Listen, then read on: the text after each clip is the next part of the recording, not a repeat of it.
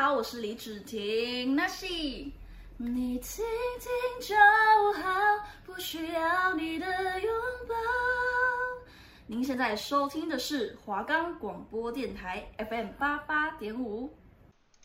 Hello，欢迎收听《外面在干嘛》，我是主持人 Stone。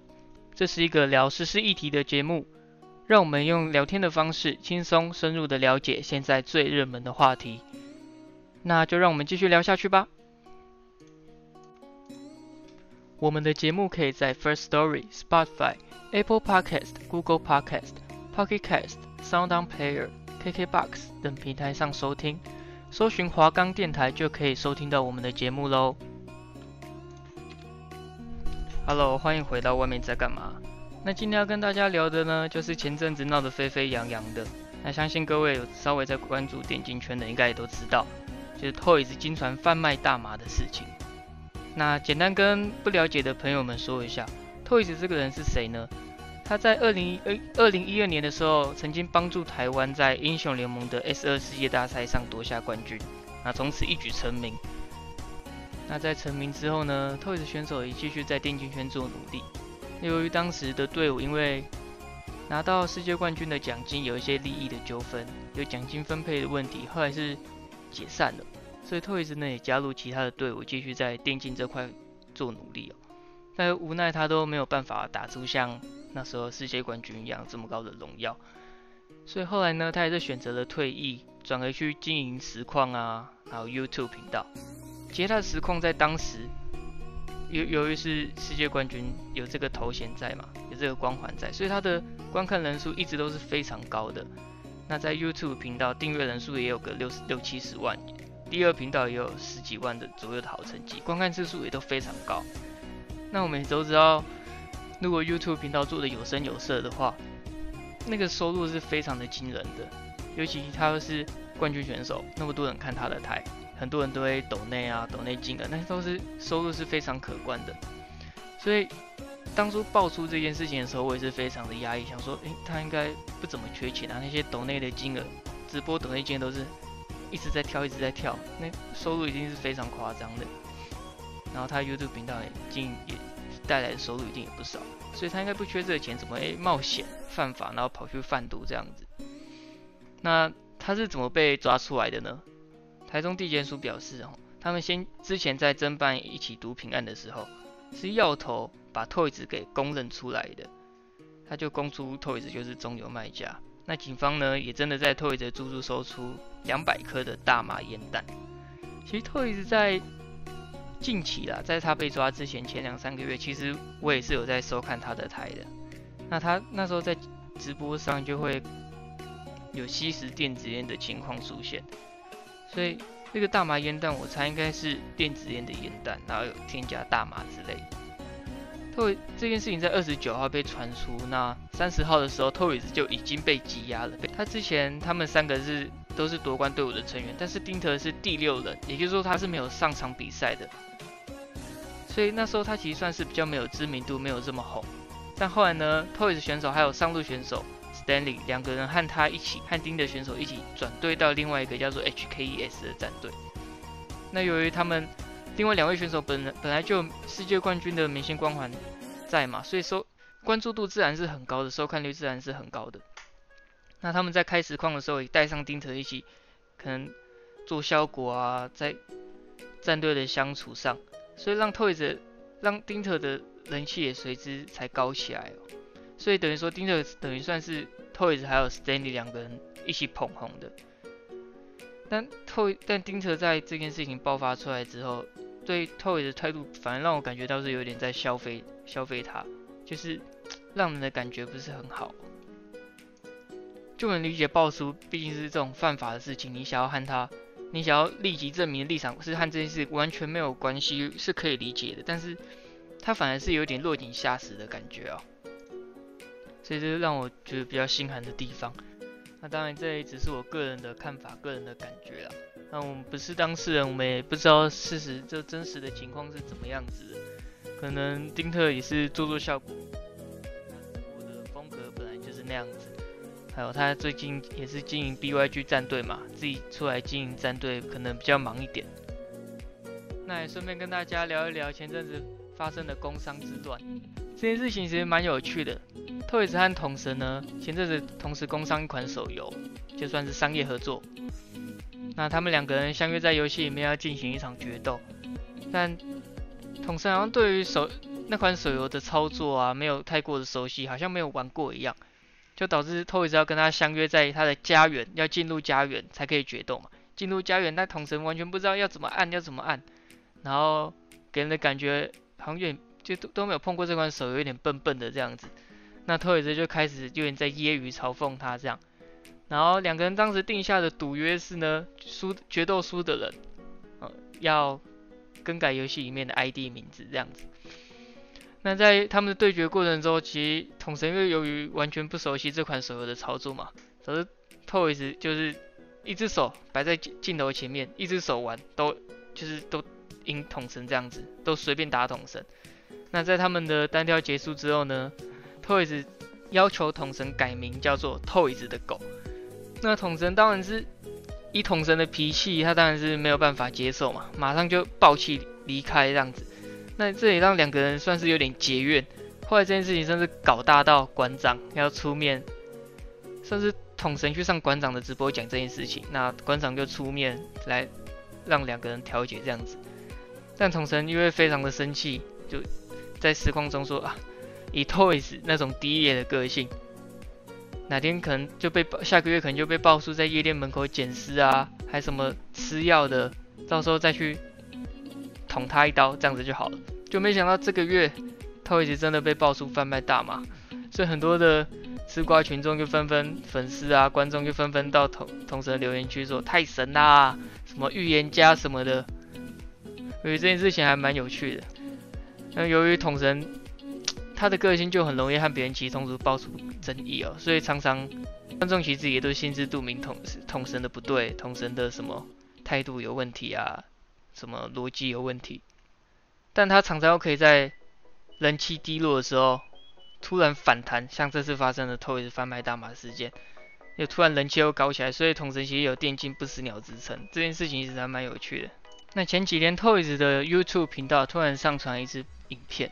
但镜头前面的作者竟然是由网红谷阿莫担任开场，那他带着周周，就是和 Toys 的算是 Toys 的合作伙伴，Toys 他带着周周和经纪人泽泽去验尿。那他透露，因为之前是打游戏认，谷阿莫透露自己之前是打游戏认识 Toys 和周周，那三个人之前有一起去潜水啊什么的。那最近 Toys 出了事，他就。古阿莫就主动去找周周还有泽泽了解情况。那在影片里面，古阿莫说明，其实 Toys 公司的负责人本来就是周周。那现在 Toys 涉毒被捕，然后就可能出现了很多合约的问题，所以古阿莫才算是出面去处协助处理这样。那他们在影片里面讲的内容呢是。周周、古阿莫还有其他员工决定要继续经营 Toys 的频道，但是他们会把频道的名称改从 Toys 的游戏频道改成美食公道博。那他们也计划要举办就是抗拒毒品的活动，那让大家知道拒绝毒品的重要性。所以其实也算是他们要 有点像之前鸡脖子的事件哦，反正就是他们要继续利用这个频道。的人气来继续做影片啊，继续有收益这样子。那周周和泽泽前往去验尿，也证明他们两个都就是没有吸毒这样子。但观众当然，观众最想要了解的事情，当然是 Toys 最近的情况嘛。但是他们在影片中表示，因为现在侦查不公开原则，他们也没办法多说什么。可是他们已经说 Toys 已经剃成光头了，所以基本上 Toys 这件事情基本上是已经确定了。那既然事情都已经发生了，我们也提醒大家不要吸食毒品啊，贩卖贩卖毒品。像 Toys 就是一个还蛮经典的例子，他这么有名气的人，然后收入其实也不会说不够用啊，经营实况，然后拍拍影片，可以做自己想要做的事情。其实我相信这都是大家蛮羡慕的生活。他 YouTube 频道里面有很多美食的节目啊，他去吃美食，然后吃那些比较贵的餐厅，然后告告诉大家他真实的想法。那实况上面打游戏啊，玩玩游戏和大家聊聊天，其实就可以带来不以他的名气，也可以带帮他带来不错的收入，所以他完全是没有必要要去贩卖毒品的。那据说他贩卖的毒品的进货价格是一颗一千元，然后他希望可以以五千到一万元的价格出去做贩售。不过这个获利当然是很夸张，但这可能也是诱惑他的点之一啦。像 Toyz 他这次被抓进去，少说是十年以上有期、无限无期徒刑，或是至少是十年以以上的有期徒刑。那就算他服役完之后，他可能还要被遣送回去香港。他本身是香港人，那也是提醒大家绝对不要去吸食毒品、碰触毒品、贩卖毒品。像 Toyz 二十九岁，正要事业可以起飞的时候，人生中最精华的时候，他因为毒品，然后变成这样子。算是蛮令人惋惜的。我之前在吃饭的时候，一定要配他的影片，一定要看他影片，看别人吃，自己也可以吃得很开心嘛。吃东西的时候就是要看影片，吃东西的时候不配影片，东西就不好吃了嘛。那我们这边休息一下，跟大家分享一首歌曲，宋冬野的《关亦北》。等歌曲回来之后呢，我们再来好好探讨，深入了解 Toys 的人物背景。当你再次和我说起青春时的故事，我正在下着雨的无锡，乞讨着生活的权利。前一天早晨，我睁开眼，已是江南。他们说柔软的地方。总会发生柔软的事。那年的舞台上，说谎的人一直歌唱。大不列颠的广场上，有没有鸽子飞翔？青春和瞎子一起变成了哑巴。渐渐扯平了我们的当年，粉饰的理想。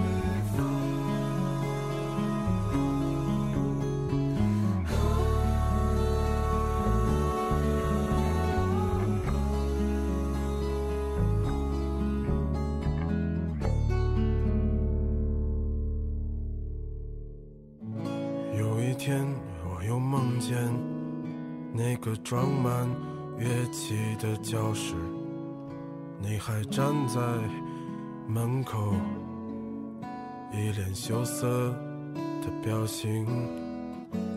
你说这么多年你还没找到让你心动的男人，我说去他妈的爱情。都是过眼云烟的东西。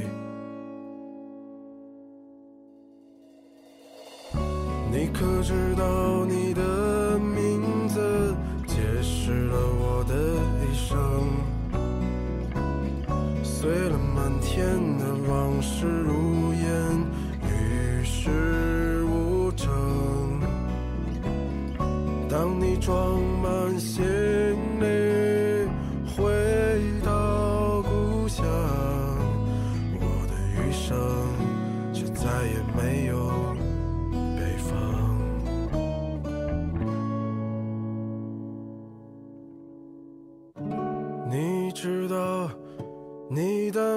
字解释了我的一生，碎了满天的往事，与世无争。当你装满行李回到故乡，我的余生再也没有北方。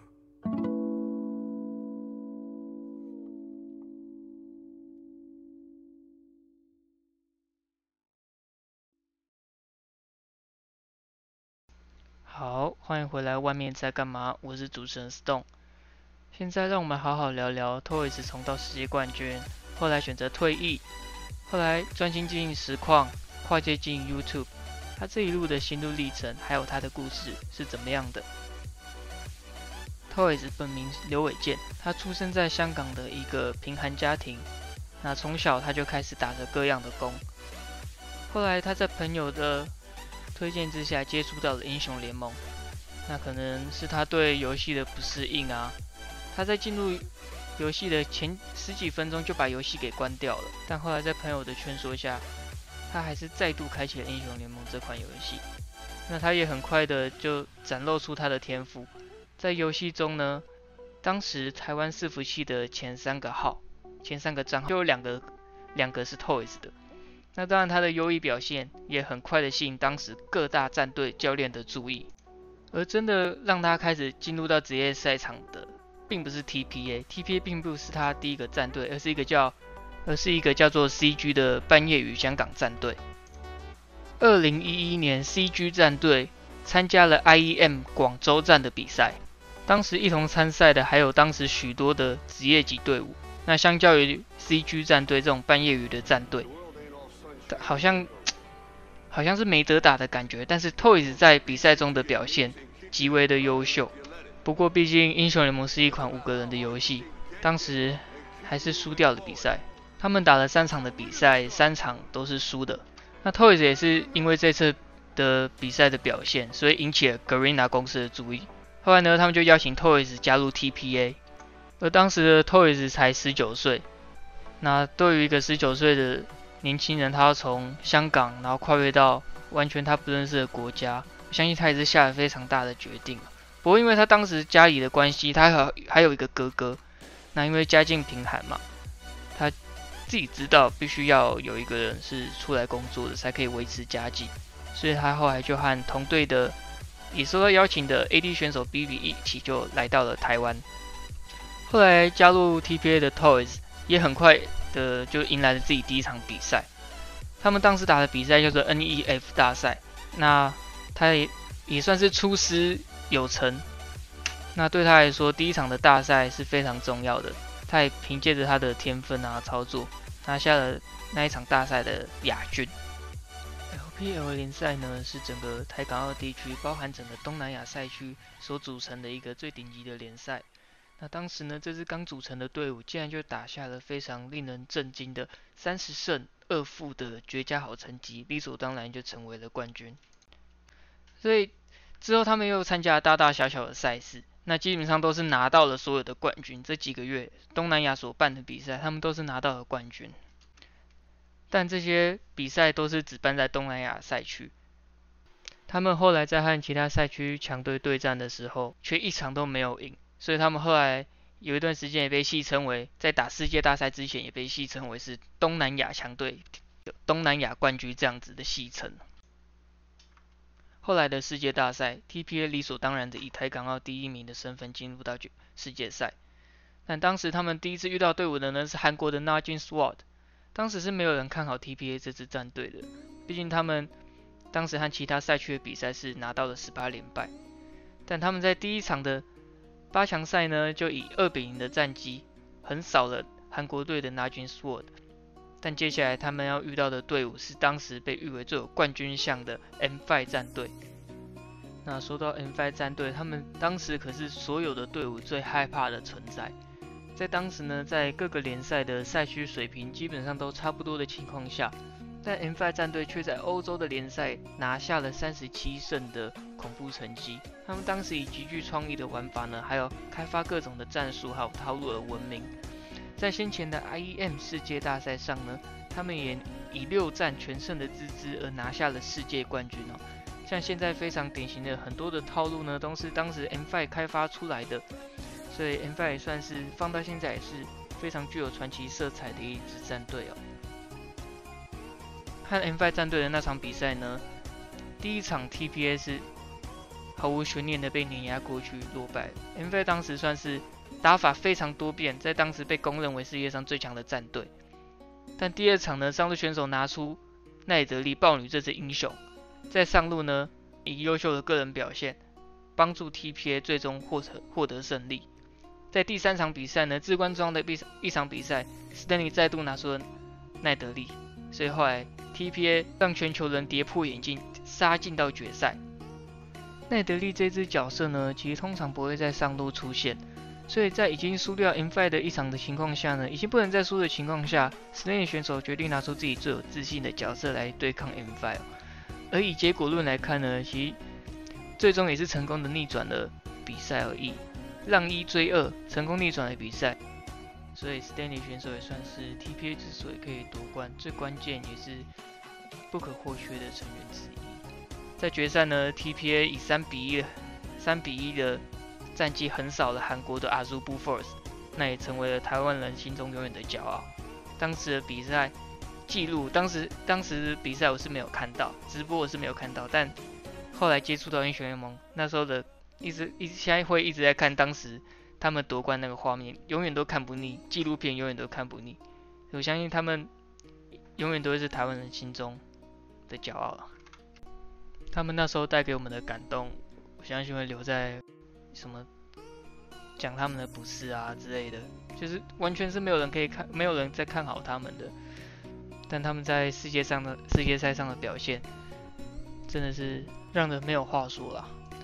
像现在已经过了八年的时间，台湾其实战队的队数越来越多，越来越多。那从之前可能一队，到现在可能可以有两三队出去，两队出去打世界赛。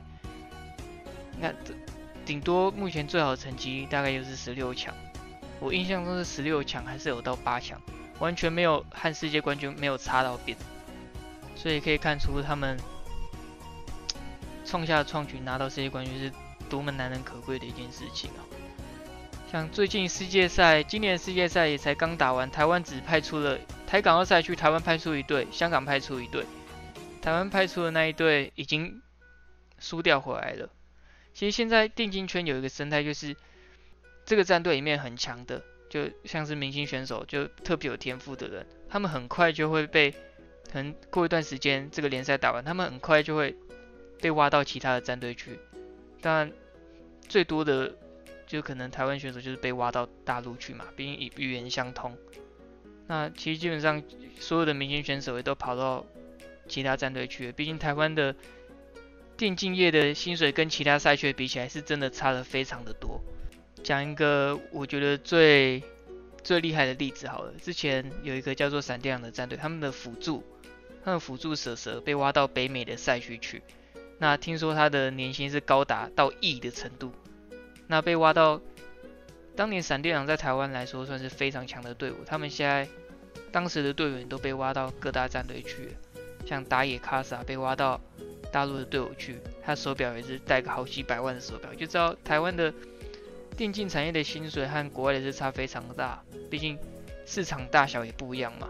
所以我觉得台湾夺得世界冠军的机会已经微乎其微了。毕竟这款游戏已经出来这么久了，其实各种各种打法，还有游戏的内容玩法，它和之前已经完全不一样了。现在的战队，台湾的市场也没有那么大嘛，所以这也让台湾选手出走的几率提高了非常的多。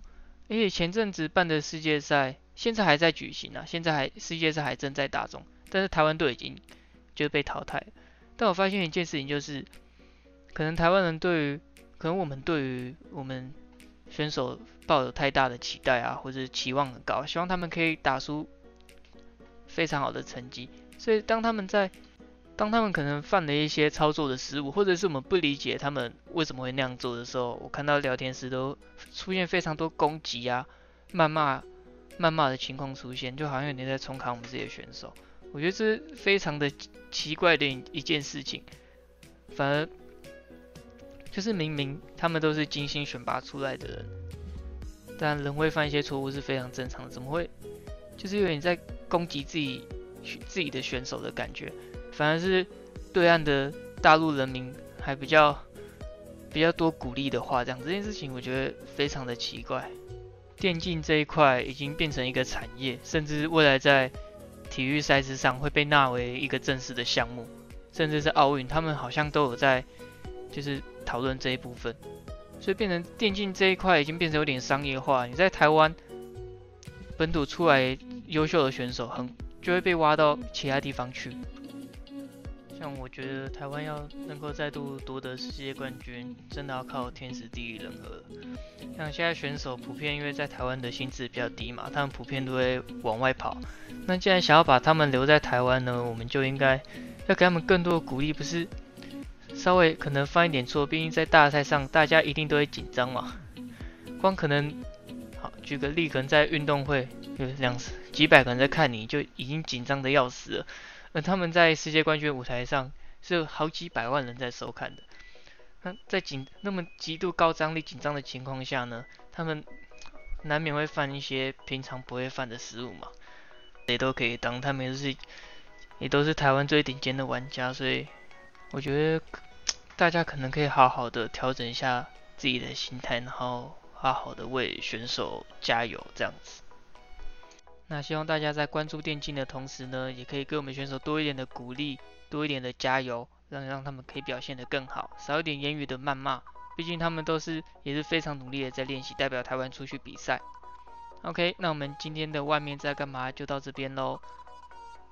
非常感谢收听这期的外面在干嘛。那我们下次见喽，拜拜。